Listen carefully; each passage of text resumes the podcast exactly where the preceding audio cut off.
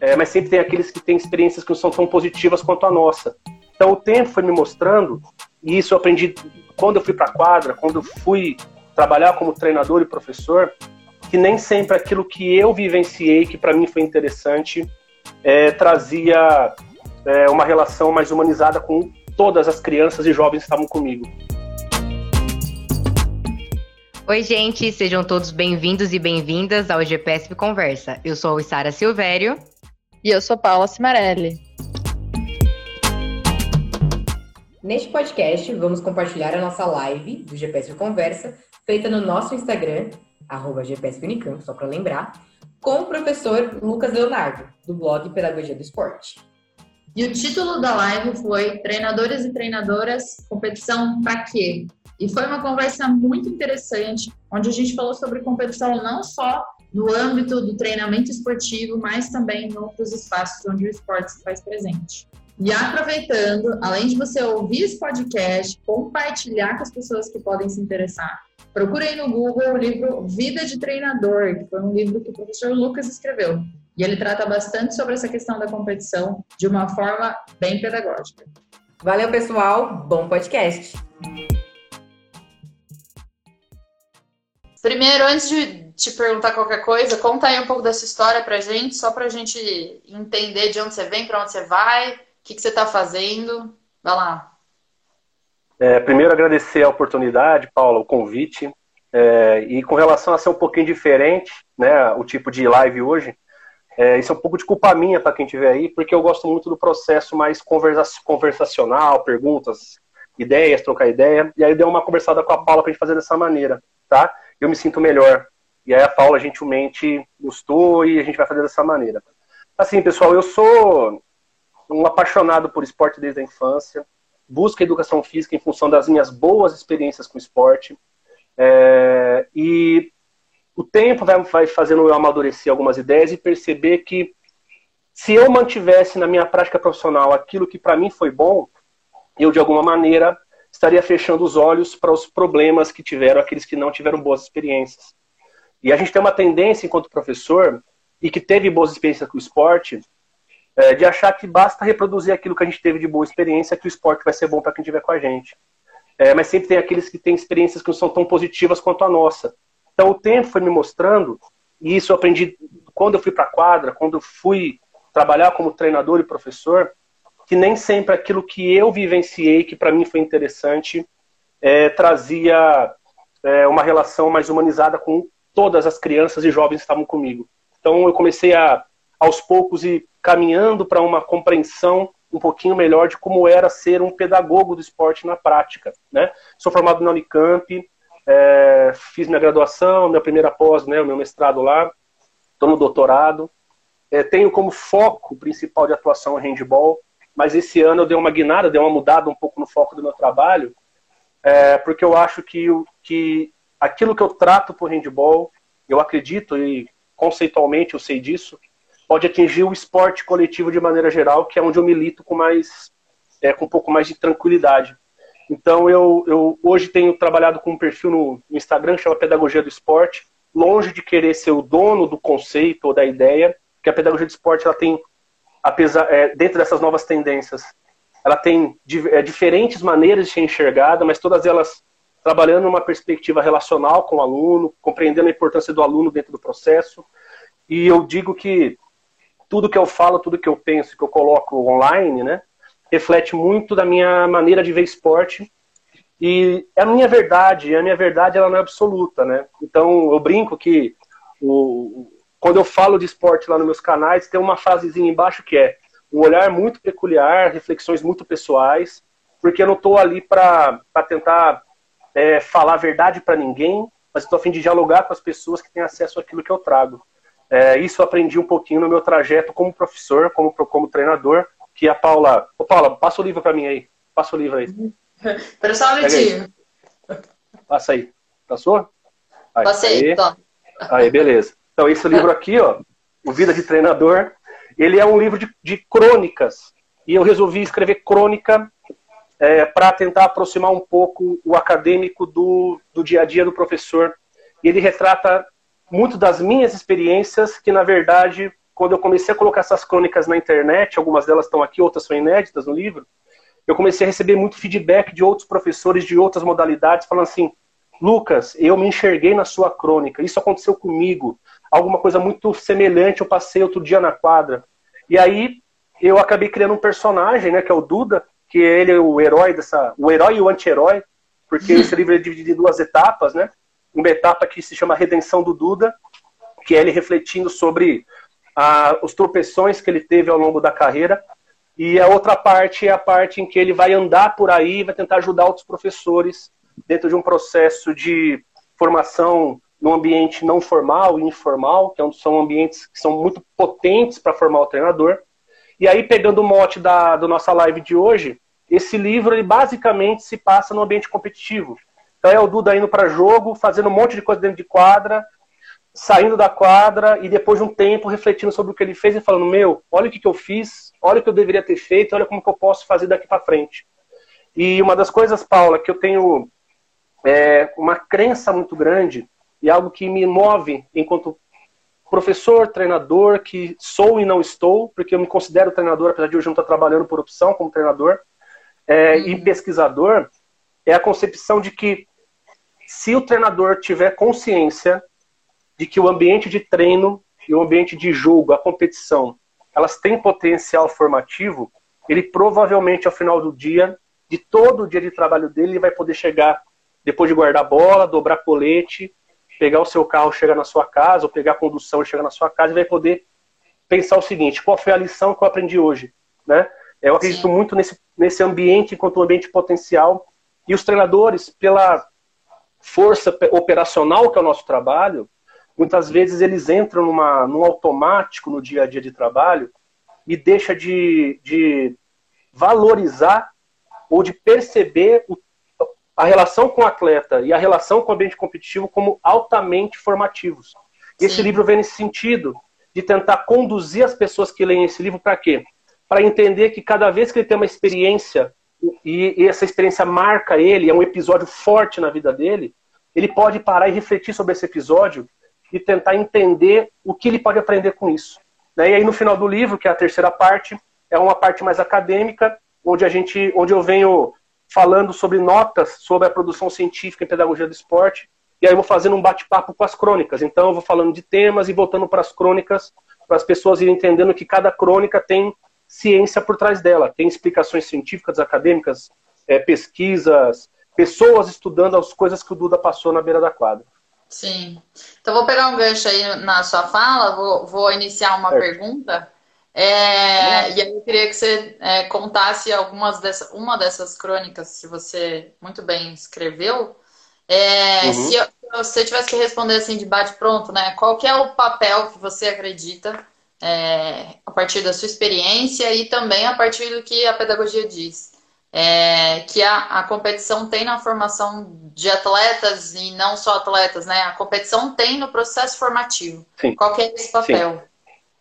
Paula, eu, eu por ser um escagliano, né, por ser um orientando do Alcides e por ser na, na, na árvore genealógica, entre aspas, neto de João Freire, né, uhum. é, é, claro que eu vou sempre é, acreditar numa verdade que, que me faz me sentir bem enquanto pesquisador e que as evidências têm mostrado que, de fato, isso tem a sua relevância pedagógica, que é o ambiente de jogo enquanto ambiente de aprendizagem. E uhum. o jogo, a gente pode, de maneira muito. É, é, muito simples a gente entender que competir é jogar, né? É, eles estão ali, eles estão dentro da natureza do jogar.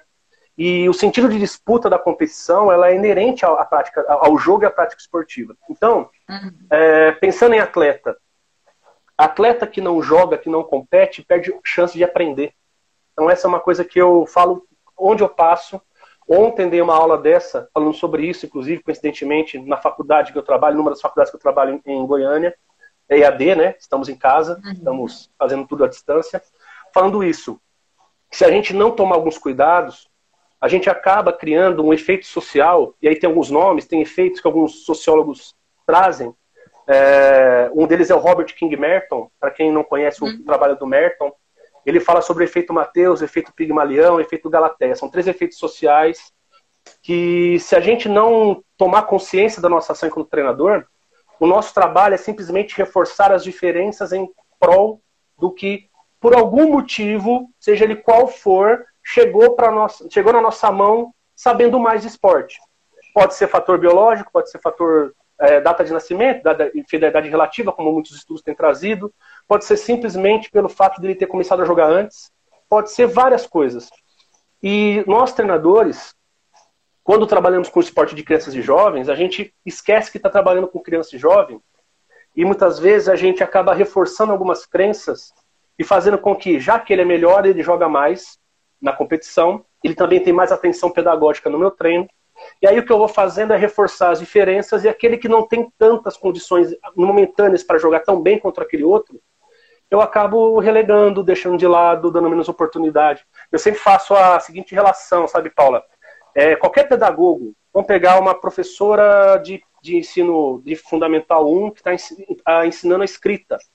Uhum. Se ela tem na sala dela um grupo que sabe escrever e um grupo que não sabe escrever, ela não vai dar uma aula especial para o grupo que sabe escrever ela vai ter maior é, dedicação pedagógica para aquele grupo que está aprendendo, tem mais dificuldade, e pode até usar quem sabe escrever como alguém para ajudar ela nesse processo, né? A criança que já desenvolveu a escrita. E nós no esporte fazemos o contrário. No jogo eu ponho quem sabe jogar, deixo no uhum. banco quem não sabe jogar, ou nem chamo para o jogo quem não sabe jogar, e aí a criança que sabe mais vai aprender muito mais, porque o jogo ensina. E a competição ensina muito por quê? Porque a competição eu ainda jogo com quem eu não conheço. Então é ali que eu vou experimentar uma série de coisas novas. E aí existe um debate, Paula, que é, ah, então você é contra a competição? Não, sou totalmente a favor da competição. Mas você quer que coloque todo mundo para jogar? Quero. Mas não precisa ser na mesma competição. A gente tem que começar a pensar o ambiente competitivo de maneira mais plural. Se o esporte é plural, se ele se encaixa no projeto social e se ele é um, ele é um fenômeno que cabe nos Jogos Olímpicos, por que, que a competição não pode ser também? Né? Ela é parte do esporte. E aí, Paula, tem o outro lado da história. É, e esse eu acho que é um grande ponto. Hoje a gente tem pesquisado muito, né? Tem, é, é, tá muito, muito presente os, os estudos sobre formação do treinador. E esses estudos eles têm reforçado algumas coisas e os treinadores têm mostrado algumas coisas para os pesquisadores, que é a importância do dia a dia para ele e de, uhum. e de elementos que não são elementos da graduação necessariamente, do curso da federação, da formação dele. E se competir forma a criança, ajuda na formação da criança, a competição é um ambiente maior, de, maior, de maiores dilemas da, da, do treinador. O treinador ele lida com dilemas o tempo inteiro, quando ele é capaz de equalizar e entender que criança tem que ter um tratamento diferente do adulto e que a uhum. competição que ela está competindo exige dela, às vezes, a postura que uma pessoa teria com o adulto. Então, o treinador ele vai lidando, por exemplo, é, não é incomum é, atletas lesionados voltarem aplaudidos pelo público para o jogo, demonstrando esforço, superação. Mas será que é, eu vou reproduzir isso com uma criança que está lesionada, eu vou fazer ela voltar para a quadra, a plateia vai aplaudir, porque existe uma questão de hábitos, pegando um, um autor aí, o Norbert Elias, que a tradição uhum. é essa, né? A gente acha que é legal, pô, o cara está se esforçando, mas a criança tem 12 anos, está machucada, vai voltar para a quadra. Só que os treinadores que não equalizam, que não avaliam, muitas vezes reproduzem. E o Duda, eu e muitos professores reproduziram essas coisas na beira da quadra. Eles colocaram situações que talvez passem despercebidas pela, por quem vê esporte, porque esquece que quem está na quadra é uma criança. Ah, mas o esporte é o esporte. Não, o esporte de criança e a pedagogia do esporte trouxe muita evidência para mostrar que o esporte de criança tem que ser diferente do esporte de adulto. Não sei se a pedagogia de esporte, Paulo, ou se é, talvez a, a, pedagogia de esporte, Paula, ela não tenha necessariamente produzido no início, mas se apropriado de muitas coisas que estavam sendo estudadas. E aí uhum. o professor Roberto Paes, ele teve a felicidade de trazer uma evidência, se não me engano, no mestrado dele, que mostra que os atletas de seleção brasileira de basquete não eram os mesmos atletas que jogavam na base. Né? É, a porcentagem é mínima. E isso vai mostrando algumas coisas que deixam o treinador sem, sem chão. Peraí, se a minha função, se ele acha que é essa, se a minha função é colocar o atleta lá no alto nível, é, e quem está aqui comigo. E assim, Paula, é, a gente está falando de competição, eu não sei até onde o pessoal ouviu, mas a gente está falando de competição, né? Eu estou uhum. vendo a galera aqui mandando coisa, porque Porque, Paula, é um assunto que ele é muito controverso exatamente porque ele lida com esses dilemas. O que, que eu vou fazer na beira da quadra? O que, que vai ser privilégio? É, é, fazer o esporte como ele é ou entender, como está falando das evidências básicas, por exemplo, o professor Roberto Paes mostrou que a especialização precoce não é o caminho da formação do atleta, pelo menos de basquete. Aí começaram a pesquisar no mundo inteiro a especialização precoce e perceberam que, meu, não é o caminho. Pode ser que vire, mas os custos são muito grandes. Né? O custo uhum. psicossocial, a criança ela deixa de conviver com outras crianças muitas vezes, ela perde a infância e juventude dela treinando, treinando. Ah, chegou. Mas aí alguns estudos estão mostrando que quem começa numa situação muito mais tranquila, diversificada, o Jean Coté fez isso muito bem no Canadá, é, chega também. É, ou seja, a promoção do talento, ela não tem um caminho definido, isso eu falo no livro. Né? Não tem fórmula, gente. Então você vai optar por o quê? Por um caminho que faz, que traz desumanidade para quem está com você, ou num caminho que traz respeito e humanidade para quem está com você. É, e aí o treinador vai começando a fazer o quê? Paula vai começando a ficar louco. Sabe por quê, Paula? Porque o treinador também tem seus desejos, também tem suas vontades. E esse é o grande ponto que gera a grande dificuldade do treinador entender que o esporte de crianças tem como é, núcleo, como centralidade a criança e não ele.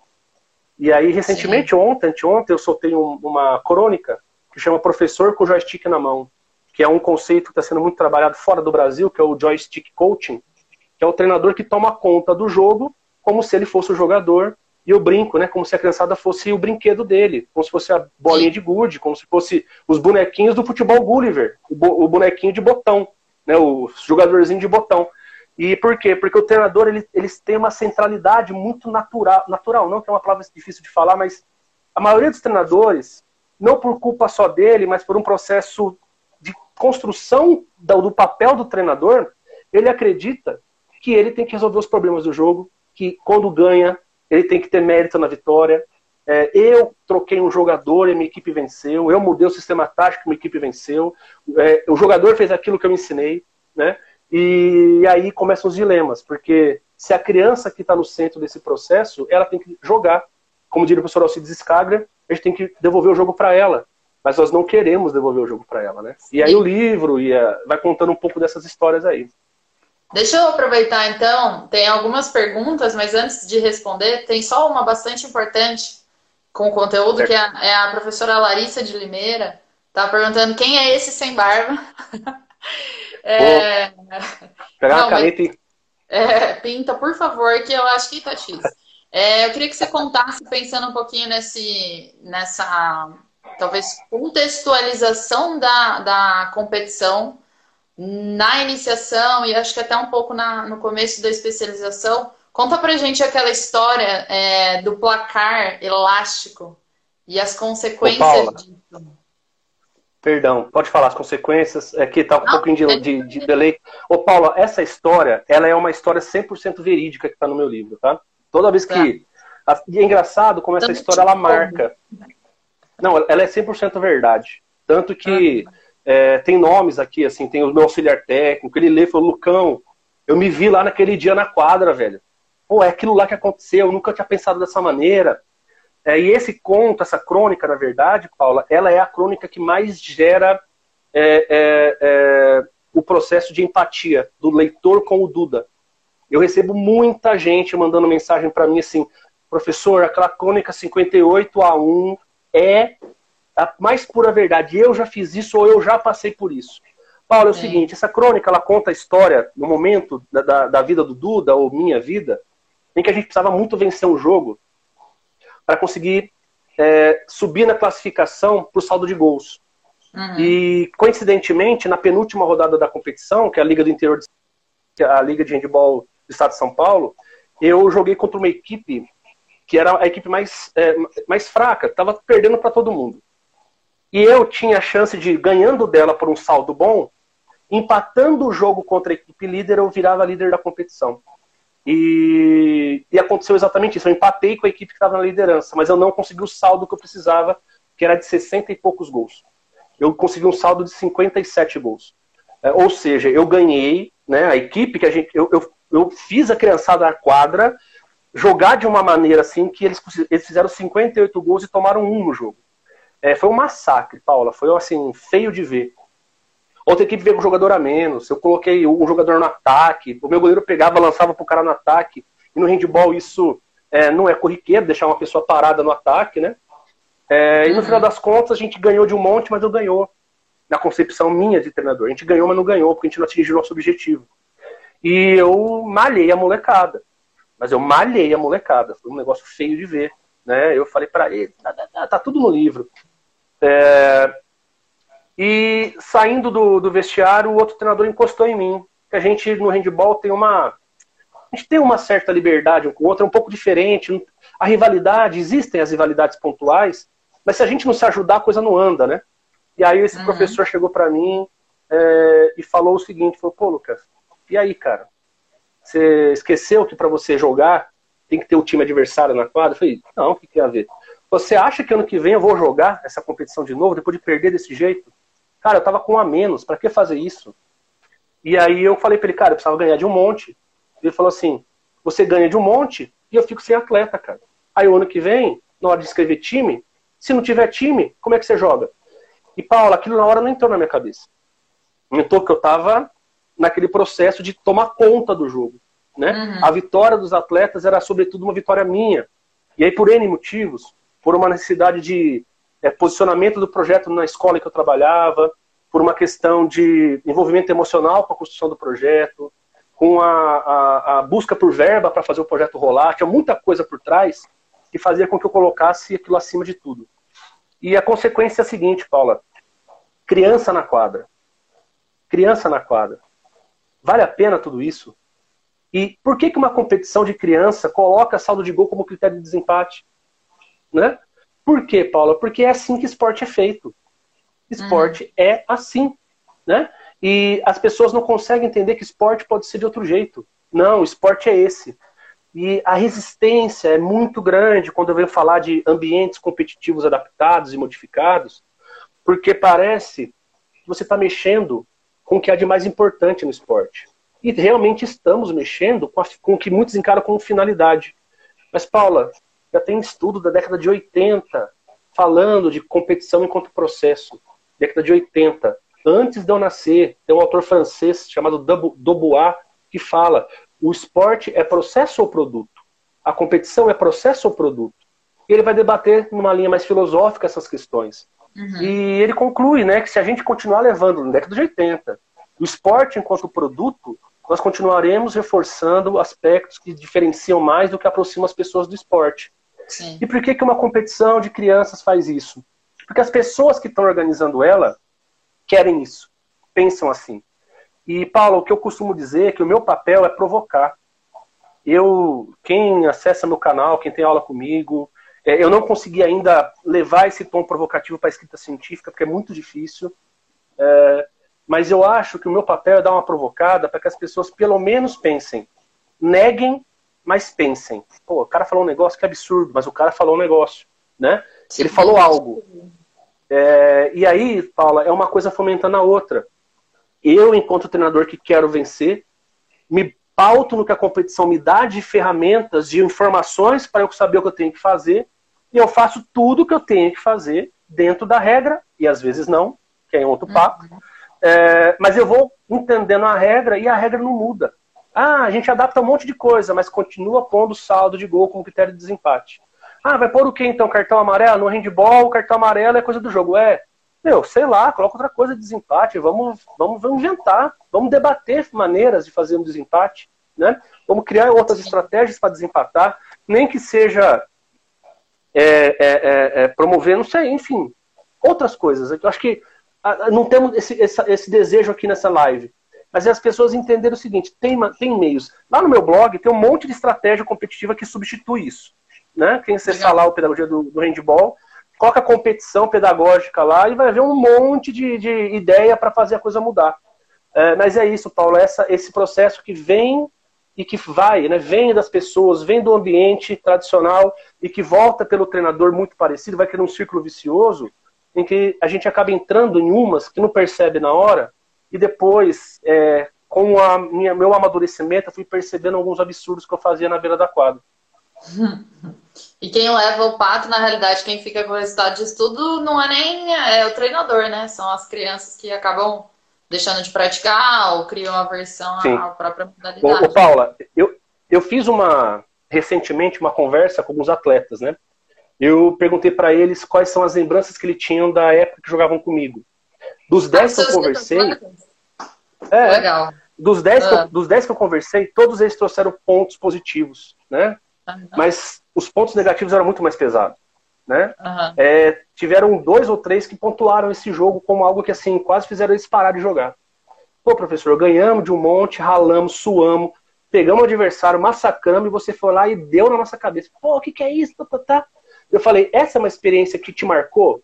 Eh, daí um deles, um deles falou, marcou mais do que tudo que a gente conquistou junto dentro da quadra. Então a é. gente vai vendo que às vezes uma coisa, e aí né, tem alguns autores que estudam essa questão do, das experiências episódicas, né? É, inclusive no livro eu também cito isso. É, algumas experiências episódicas são tão marcantes que elas tomam conta do, da, da lembrança e fazem uhum. a gente esquecer de um monte de coisas positivas que aconteceram também lá na beira da quadra. Com certeza.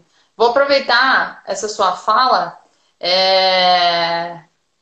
e pegar uma pergunta aqui do Jean Pedro. Ele perguntou qual é o principal erro, e aí eu vou abrir para quais os principais erros dos treinadores iniciantes, e aí óbvio que a gente está falando de competição, pensando dentro desse contexto, assim você se observando, né? É, e aí as crônicas eu acho que cumprem muito com esse, esse papel. O que, que você acha que é? Acho que um, um dos principais erros você já falou em relação a é, não contextualizar essa competição, né? A gente tira ela do modelo que é adulto, que é o modelo que a gente uhum. vê na uhum. mídia e coloca dentro do ambiente. Então, quais as outras, os outros erros que você enxerga nesse processo? Ô, Paula, é, antes de eu responder, mas já respondendo, Hum. Eu não posso falar de erro, sabe por quê? Porque dependendo da, das, daquilo que embasa a ação do treinador, ele não está errando. Ele não reconhece que erra. Ele então, tá é coerente com o que ele acredita, né? É, que é a coerência com aquilo que ele crê, né? Eu hum. creio nisso, eu acho que é assim, e aí vem um careca doido falar que eu estou errado. Meu, o cara não está entendendo. É assim que eu penso que é o esporte. É assim que eu aprendi e é desse jeito que é.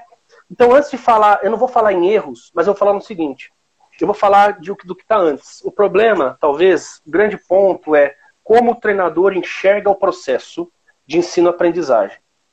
Se ele é um caçador de talentos, ele não acredita em processo de aprendizagem. E uhum. provavelmente ele não está nem aí para o formato competitivo. Ele quer colocar, achar o moleque, pôr o melhor moleque na quadra, pôr para jogar, ganhar e vamos embora. Então, para ele, o errado é mudar. Uhum. Tá? O errado é mudar. Se o treinador é o dono da razão e acredita que ele é o, ele sozinho é o responsável por formar um atleta, e aí quem está ouvindo, vendo a gente, ou ouvindo, que eu não sei como é que tá a minha imagem, é, já deve ter tá lidado ou falado, falado a famosa frase, quando um atleta vinga, ó, oh, fui eu que fiz, ó, oh, é meu, meu atleta. A gente tem uma mania de colocar o verbo, de, o verbo meu na frente do atleta. Aquele atleta é uhum. meu, aquele atleta eu que fiz. Gente do céu. Se o professor uhum. pensa dessa maneira, e se você se reconheceu agora ouvindo isso, quem está vendo a gente, você está baseado numa, numa teoria de, do conhecimento, que é o empirismo, que crê no seguinte: sem você ele não conseguiria, e você é determinante no processo. Você é o grande responsável por fazer esse atleta ser quem ele é. E ele não tem nenhum mérito nesse, nesse processo. Então, Paula, esse treinador, ele é, vai incorrer num erro, na minha opinião, que para ele não é erro, que é achar que todo mundo pode aprender do mesmo jeito. E aí acontece um efeito que se assemelha com o efeito do professor que pensa que o atleta nasce pronto. O fato de alguns se destacarem vão fazer com que eu olhe só para eles. Só que eles não estão errados do ponto de vista deles. Agora, ele, enquanto alguém que crê num processo relacional de aprendizagem, baseado no que a gente chama de interacionismo, que tem um monte de abordagens dentro dele, desde uhum. o cognitivismo até as teorias críticas. Hoje existe aí a, a pedagogia não linear que apareceu para justificar algumas coisas, enfim. Isso é Academy 6, eu não sei se o pessoal está interessado em discutir isso. É, uhum. Eu creio no seguinte: eu tenho que ter paciência, entender que quando eu trabalho com criança, mesmo aqueles que por qualquer motivo que seja, que eu já falei no começo, é mais novinho biologicamente porque é maturador tardio, é criancinha uhum. perto dos monstrão, né? Uhum. Então tem lá, eu tenho um moleque de 13 anos que já tem penugem na cara, eu tenho um moleque de 13 anos que, meu, se bobear, chega com o bonequinho do Batman no cantinho da mochila e põe no canto que tava brincando de bonequinho lá embaixo, uhum. né? Antes de vir pro treino. É, se eu entender que essas crianças elas têm momentos diferentes de desenvolvimento biológico, se eu olhar para a história de vida dessa criança e ver que ela teve muita experiência do ponto de vista motor, cognitivo, jogou, brincou, e a outra não.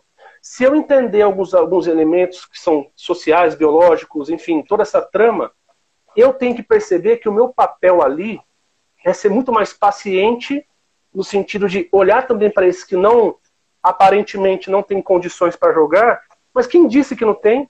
Quem disse que não tem? Só que a gente, Paulo, a gente descarta essa molecada de cara. É, peneira. Peneira, para mim, é o nome, é o pior nome que existe para qualquer coisa que você quer fazer em relação à inclusão esportiva. Porque peneira é o seguinte: o que não passa é rejeito, o que passa é rejeito. E se eu rejeito, eu jogo fora. É isso que está por trás do conceito de peneira. E eu falo o seguinte: é, não importa qual esporte seja, mesmo o futebol, que é um esporte altamente popular, é, o que não falta é espaço para o moleque jogar e para a menina jogar. Talvez menina não, e aí quem trabalha no ramo do esporte feminino, no estudo, sabe do que eu estou falando. Mas é, eu parto do seguinte princípio, Paula: bateu na minha porta e quer jogar o esporte que eu estou ensinando, quem sou eu para fazer essa criança desistir? Sim. Ela deseja isso. Ela quer Sim. isso. Ah, Lucas, então você está falando de projeto social? Não estou falando, sabe por quê? Poderia, mas não é? Porque todo processo, todo projeto de iniciação esportiva do Brasil é social. Porque nós trabalhamos com crianças que sabem muito e não sabem nada. A gente não tem, com exceção de alguns lugares que fazem alguns absurdos, de ter criança de 12 anos que já ganha bolsa atleta, que já tem um monte de estrutura ali por trás. Né? Com exceção desses lugares que privilegiam a ideia da peneira, o nosso esporte ele é feito em prefeitura, ele é feito em escola, ele é feito pelo amigo lá do bairro que montou um time de futebol para jogar a taça das favelas.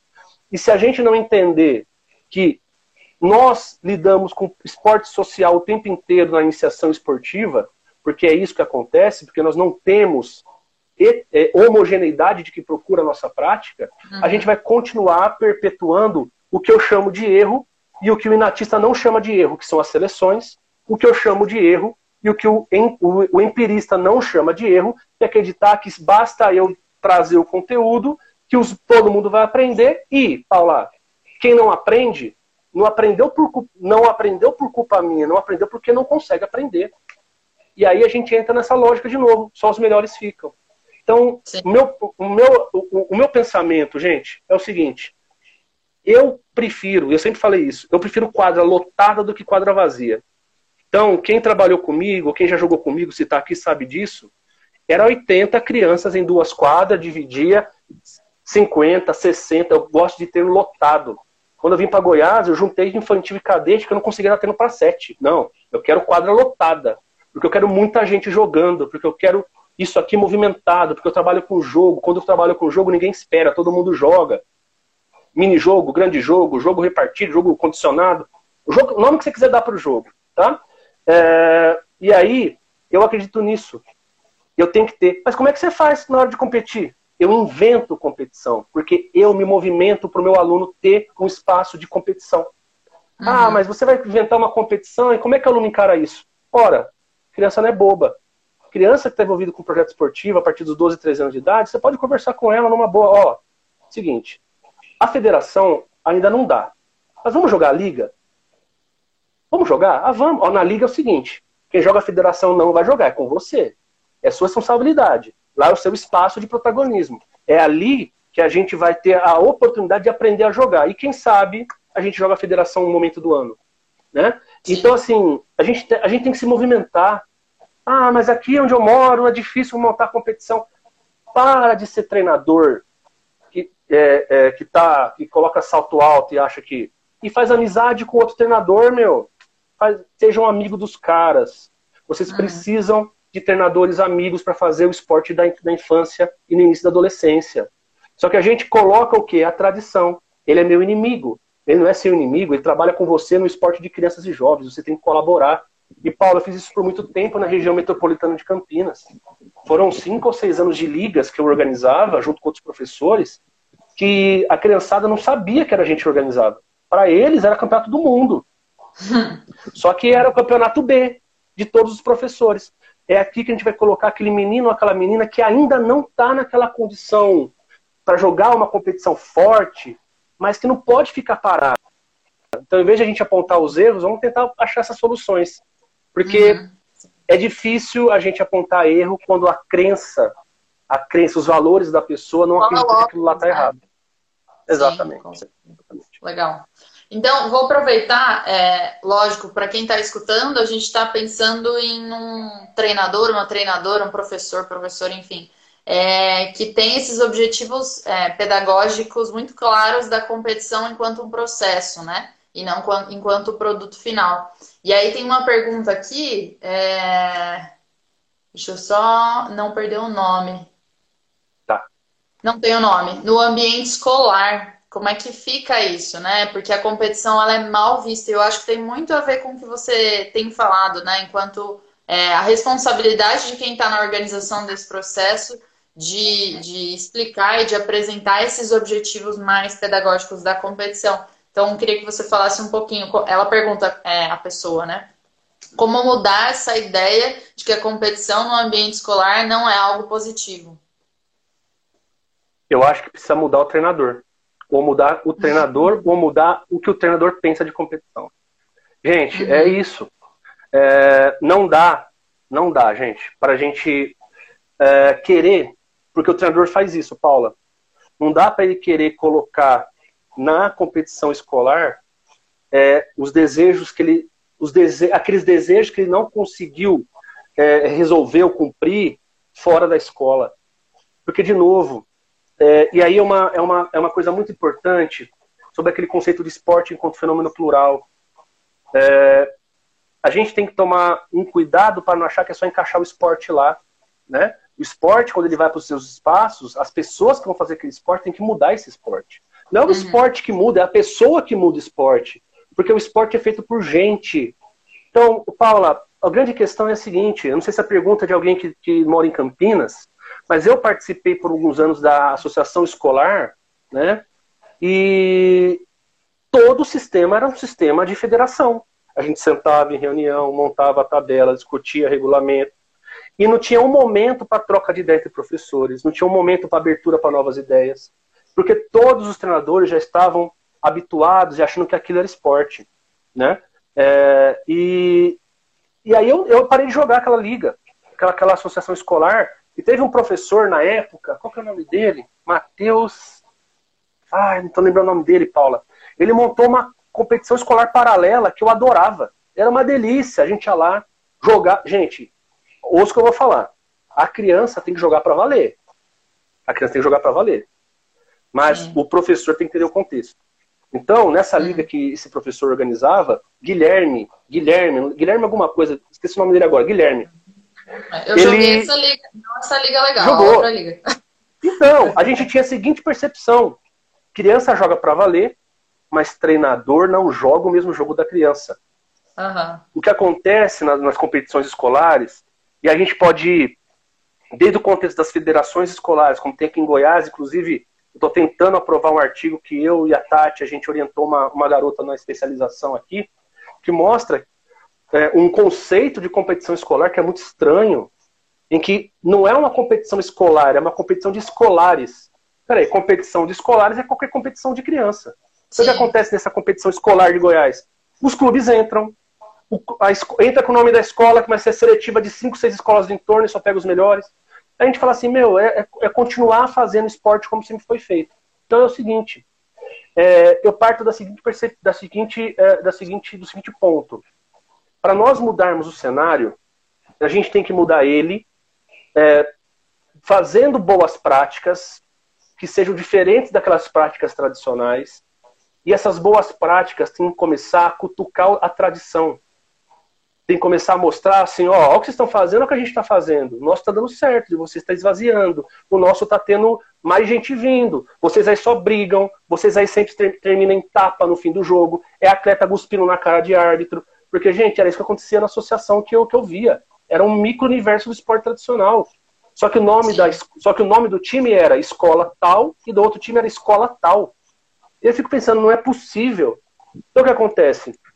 A gente tem que encontrar professores que entendam o processo de maneira um pouco diferente. E quem está em São Paulo está mais próximo de alguns professores que pensam assim, porque a gente vai vindo para o interior, Paula, do Brasil, e a pedagogia de esporte ela não ecoa. A gente fala, parece um campo, um campo assim, ó, sem, sem, sem montanha. Você fala, oh, o negócio vai, e ninguém retorna para você. Você não ouve sua voz voltar. Porque aqui ainda tem muito que batalhar.